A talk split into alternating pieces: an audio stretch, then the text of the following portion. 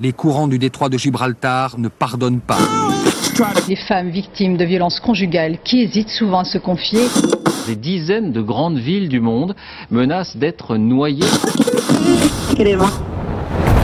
On peut faire tellement plus. Peut-être sauver ce monde. So Good Radio. 10 minutes pour sauver le monde. Salut tout le monde, moi c'est Romain Salas, je suis avec Luna Galtier-Oriol. Salut Romain Et vous écoutez 10 minutes pour sauver le monde, l'émission de So Good Radio pour vous lever du bon pied, même parfois de canard. 10 minutes, 10 minutes pour sauver le monde. So Good Radio. So Good Comment une écorce d'arbre psychoactive a pu soigner les troubles psychiatriques d'anciens combattants?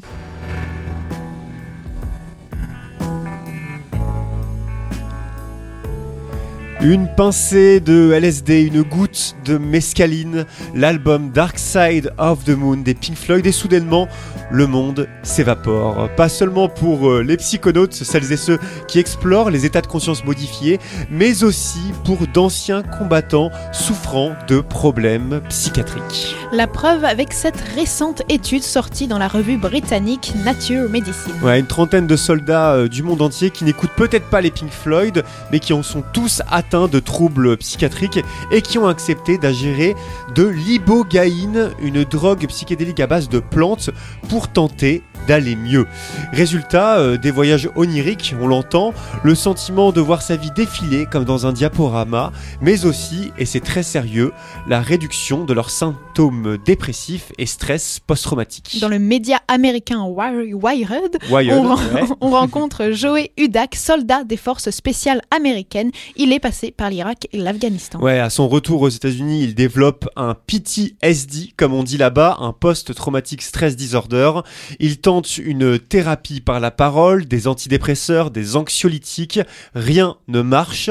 Après deux tentatives de suicide, il découvre la Veterans Exploring Treatment Solutions, une organisation texane qui aide les militaires à se soigner par des traitements psychédéliques. C'est ainsi que Joey Hudak s'envole en 2022 du côté du Mexique où certains psychédéliques sont légaux. Ouais, là-bas, il espère guérir grâce à l'ibogaïne, cette écorce de racines provenant d'un arbuste africain. Cet arbuste, c'est l'iboga, une plante utilisée depuis des siècles par les tribus pygmées d'Afrique centrale lors de leurs cérémonies spirituelles. Un bois dit sacré que cette trentaine de vétérans acceptent d'ingérer au Mexique pour espérer guérir de leurs problèmes.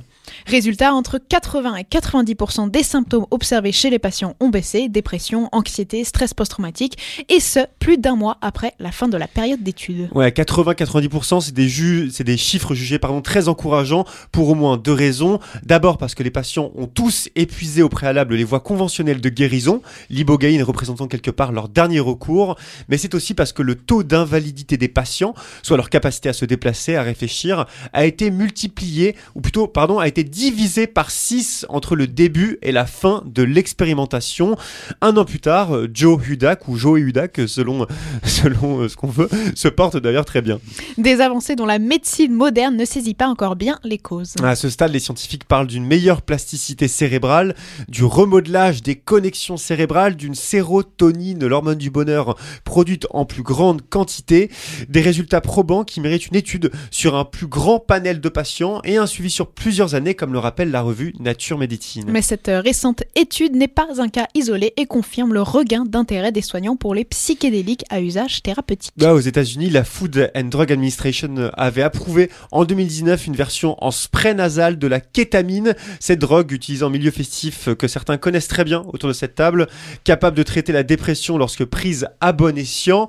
En décembre 2023, c'est la MDMA, l'ecstasy, qui vient de tenter sa chance, espérant une approbation pour expérimenter la guérison de maladies mentales graves et incurables. Mais pour avancer sur ces enjeux, c'est aussi les clichés, eux aussi souvent incurables, qu'il faudra dépasser.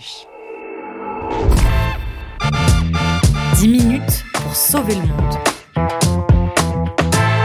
So Good Radio. So Good